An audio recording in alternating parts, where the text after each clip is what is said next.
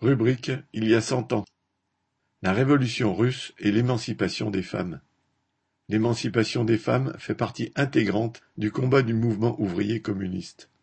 Première prise du pouvoir par la classe ouvrière à grande échelle, la Révolution russe de 1917 a fait souffler un vent d'émancipation sur les ouvrières et sur les paysannes, malgré les difficultés terribles liées au sous-développement, à son isolement dans un seul pays, au sabotage des milieux bourgeois et aristocratiques et à l'agression par les puissances impérialistes coalisées.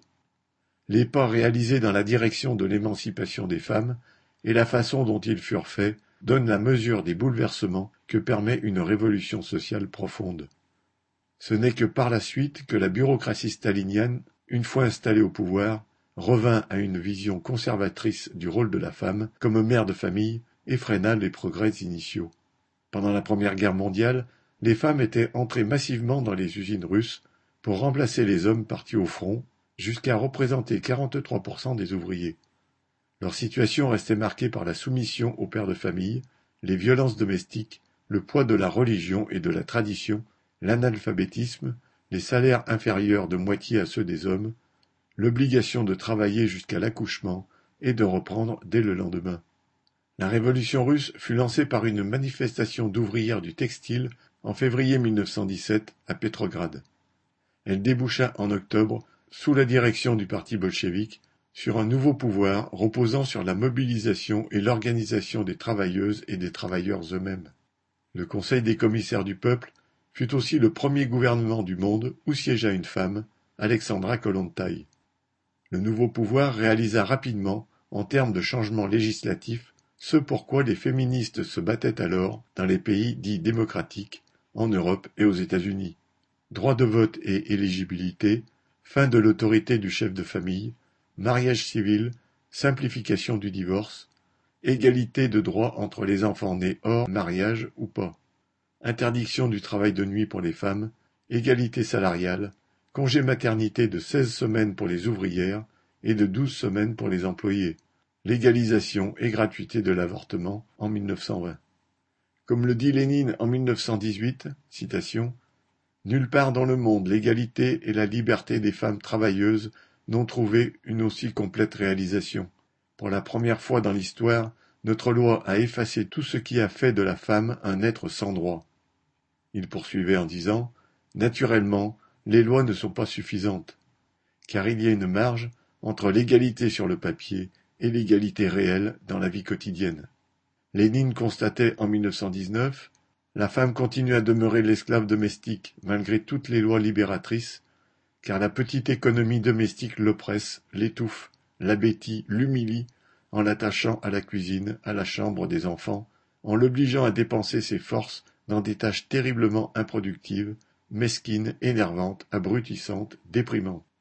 Inessa Armand précisait à ce sujet pour remplacer des milliers et des millions de petites unités économiques individuelles, de cuisines rudimentaires malsaines et mal équipées, et l'incommode baquet à lessive, il nous faut créer des structures collectives exemplaires, des cuisines collectives, des cantines collectives, des laveries collectives.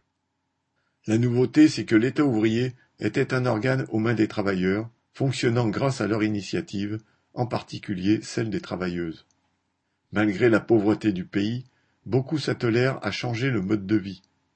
Par la mise en place de logements communautaires, de cantines, de crèches et de jardins d'enfants, de maisons maternelles accueillant les femmes avant et après les naissances.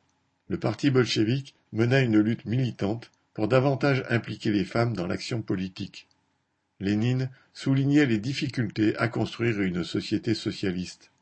Citation C'est le début d'une révolution plus difficile, plus essentielle, plus radicale et plus décisive que le renversement de la bourgeoisie. Car c'est une victoire sur notre propre routine, notre relâchement, sur ces habitudes que le capitalisme a léguées à l'ouvrier et aux paysans.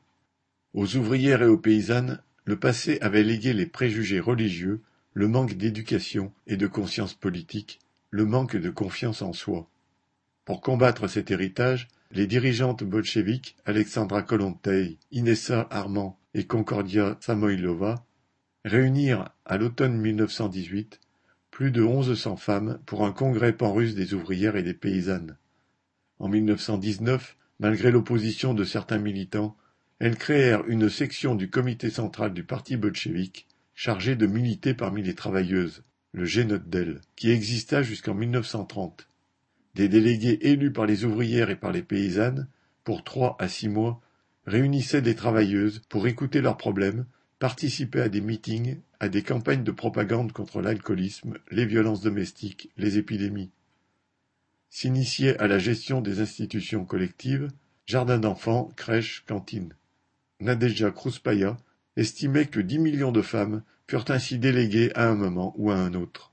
Des journaux bolcheviques, l'ouvrière, la communiste, jouaient un rôle d'éducation politique et de caisse de résonance aux problèmes et aux préoccupations des ouvrières. La lutte pour l'alphabétisation permit à des millions de femmes d'accéder pour la première fois à la lecture, en particulier dans les campagnes, où les peuples de l'Église orthodoxe et des vieux s'y opposaient, y voyant l'influence de l'Antéchrist. Dans les républiques soviétiques d'Orient, le pouvoir des soviets interdit la polygamie, la pratique de la dot, et chercha à s'appuyer sur la mobilisation des femmes pour renverser les castes féodales et religieuses archaïques. En 1921, un congrès des femmes communistes d'Orient s'exprima ainsi. Esclaves nous naissions et esclaves nous mourions. Il semblait que cela devait être notre destin éternel. Mais voilà, en octobre 1917, une étoile rouge apparut, jamais vue auparavant. Ainsi, les ouvrières et les paysannes se joignirent à la Révolution, et cela changea leur vie. Le chemin restait encore long. En Ouzbékistan, en 1928, plus de 200 femmes furent assassinées par leurs familles pour avoir tenté d'exercer leurs droits ou pour avoir assisté à une réunion du Génodel. Dans les campagnes, les militantes parlant contraception, participation à la vie des soviets, lecture, se heurtaient aux traditions patriarcales. Telle jeune femme, débusquée au club de lecture de son village par sa belle-mère, était traînée par les cheveux jusqu'au foyer conjugal. Telle lectrice écrivait à un journal socialiste que son mari, citation, l'accable d'injures et presque de coups, il ne veut pas que je travaille. Il voudrait que je reste assise sur le poêle. Mais moi je veux être une ouvrière de la grande révolution d'octobre, j'en ai assez d'être une bonne femme, je veux être un être humain. Le pouvoir des soviets, avec ses réalisations juridiques et matérielles, exprimait la volonté de changement qui émergeait parmi des millions d'ouvrières et de paysannes, et nombre de leurs compagnons, et ébranlait des traditions qui pesaient sur la vie des femmes depuis des siècles. Zoé Chavet